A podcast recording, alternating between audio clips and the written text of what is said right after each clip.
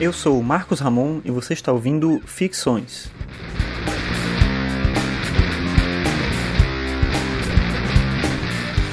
Esse é o episódio 63 e o tema de hoje é Ciência com Consciência.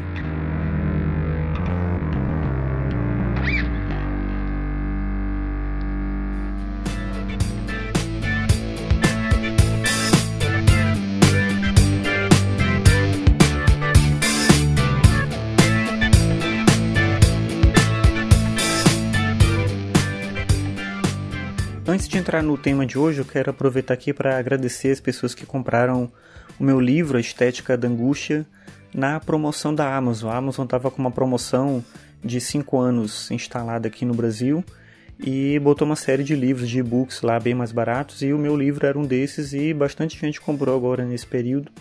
Eu aproveito aqui para agradecer, eu divulguei aqui, então eu imagino que boa parte dessas pessoas é, que compraram foram né, por indicação aqui minha direta do podcast. Então agradeço a vocês e comunico também que, como saiu a versão impressa do livro, que eu também divulguei aqui, eu fiz algumas alterações no conteúdo do e-book. Se por acaso tiver dado algum problema de formatação, de alguma coisa assim, que às vezes acontece, pelo menos o e-book tem essa vantagem, você pode só apagar o arquivo, fazer download de novo quando você já comprou, você não vai precisar apagar outra vez. Você faz download novo para ver se fica tudo certinho, porque eu testei depois, né, nessa última semana, depois que atualizei, e pareceu normal, mas como eu fiz uma troca do arquivo de conteúdo, eu fico meio preocupado que tenha dado algo errado em algum momento para alguém, não sei se foi o caso. Se você perceber, achar que está estranho formatação, qualquer coisa, você faz esse teste. Mas só lembrando que quando você apaga um arquivo, um livro, e faz o download de novo, você tem o livro de novo, mas todas as anotações que você fez, todas as páginas, as passagens que você grifou no Kindle ou no smartphone onde você estiver lendo, elas você perde aquilo tudo, né? Então pensa aí o que, que você vai fazer. A essência do livro é a mesma, só que como eu alterei um pouquinho o conteúdo para adequar ele para a versão impressa, adequei em que sentido? Eu tirei algumas citações, parafrasei outras, corrigi alguns erros de digitação, então esse trabalho foi importante também para poder dar uma melhorada no texto e eu passei isso também para a versão do e-book. Então, se for o caso, dá uma olhada lá. Se você comprou e sentiu algum problema de formatação, tenta fazer é, isso que eu disse, que é apagar o arquivo, fazer o download novo, que vai a versão mais atual aí do arquivo, certo? Então é isso. Eu agradeço mais uma vez todo mundo que comprou o livro. O livro continua disponível, só não está na promoção, mas vou botar o link, como sempre, aqui no post para você dar uma olhada lá se tiver interesse. Então, entrando agora no tema de hoje. Hoje eu estava dando uma aula de introdução à epistemologia, de epistemologia, começando com a introdução, o conceito, a ideia, a proposta, e a gente estava falando justamente que a epistemologia se propõe a investigar os fundamentos do conhecimento. Mas também é importante pensar sobre qual é esse tipo de conhecimento que a gente ajuda a construir. Quer dizer, a gente quer produzir conhecimento para transformar o mundo, só isso? ou a gente quer também tornar esse mundo melhor, e quando eu digo melhor, não digo tecnicamente melhor. Eu digo melhor no sentido de tornar esse mundo um lugar bom para viver e aí bom pensando a natureza como um todo, não só o ser humano, que esse é um problema que a gente criou quando a gente passou a desenvolver cada vez mais técnica, mais tecnologia e adequar o mundo para a gente, entendendo que o mundo ele é só nosso. O ser humano é dono de tudo que existe. E na verdade isso gera um prejuízo gigantesco mesmo para a gente, se a gente quiser pensar assim, porque a gente acaba mexendo com a biodiversidade, com a estrutura é, do funcionamento natural das coisas, e isso gera um problema também para o próprio bem-estar humano. Mas a discussão é justamente isso, né? Qual é ponto em que a ciência deixa de ser só um desenvolvimento de técnicas e saberes e conhecimentos práticos e ela passa a ser também uma forma de refletir sobre a vida e sobre as circunstâncias do conhecimento que a gente produz.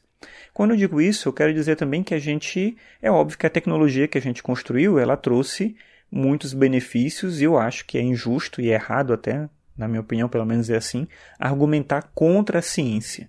Eu não seria capaz, eu não gostaria de forma alguma de fazer um tipo de discurso contra o conhecimento científico. Tudo aquilo que a gente conquistou é fantástico. Então a vida humana tem um nível de qualidade, de bem-estar, de acesso à informação, conhecimento e cultura que é fruto do conhecimento da ciência que a gente produziu. Então isso é algo que a gente tem que valorizar, admirar e continuar pensando em formas de aprimorar a ciência. O questionamento que eu faço aqui então no sentido de qual é o limite, qual é o ponto que a gente pode parar. O tema, o título que eu escolhi para o episódio de hoje é inspirado num livro do Edgar Morin que se chama justamente Ciência com Consciência.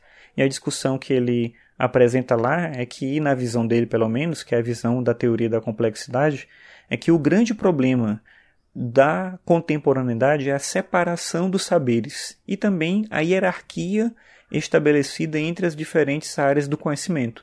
É isso que faz com que a gente entenda a ciência separada de todo o resto. Então a gente produz conhecimento científico, mas não quer considerar, ou desiste de considerar pelo menos, que a, a pesquisa científica gera um impacto social, político, econômico, cultural, e aí quando a gente separa a ciência das outras áreas do conhecimento, a gente passa a ter essa ciência sem consciência. Então o que ele está propondo é a reunião dos saberes para que a gente tenha uma ciência consciente.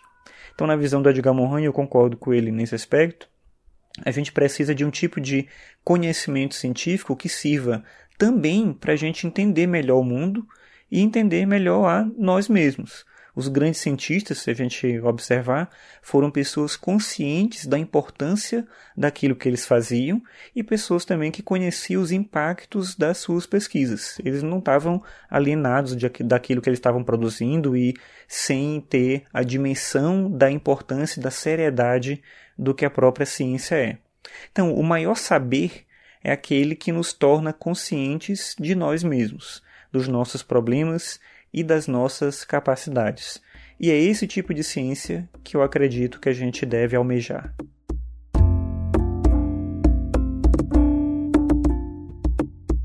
Muito obrigado a você que acompanhou aqui esse episódio. Esse foi o episódio 63 do Ficções. Você pode acessar todos os episódios em marcosramon.net barra podcast.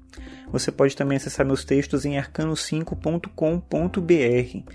Se você gosta de música e acompanha música lá pelo Spotify, eu tenho uma playlist que eu atualizo toda segunda-feira. Ela chama Para Não Fazer Nada, para ouvir sem fazer nada. Tal. E aí você pode acompanhar se quiser.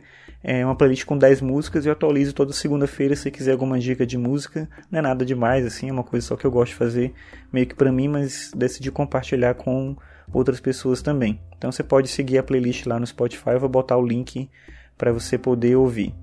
Então é isso, obrigado aí pela sua audiência e até a próxima.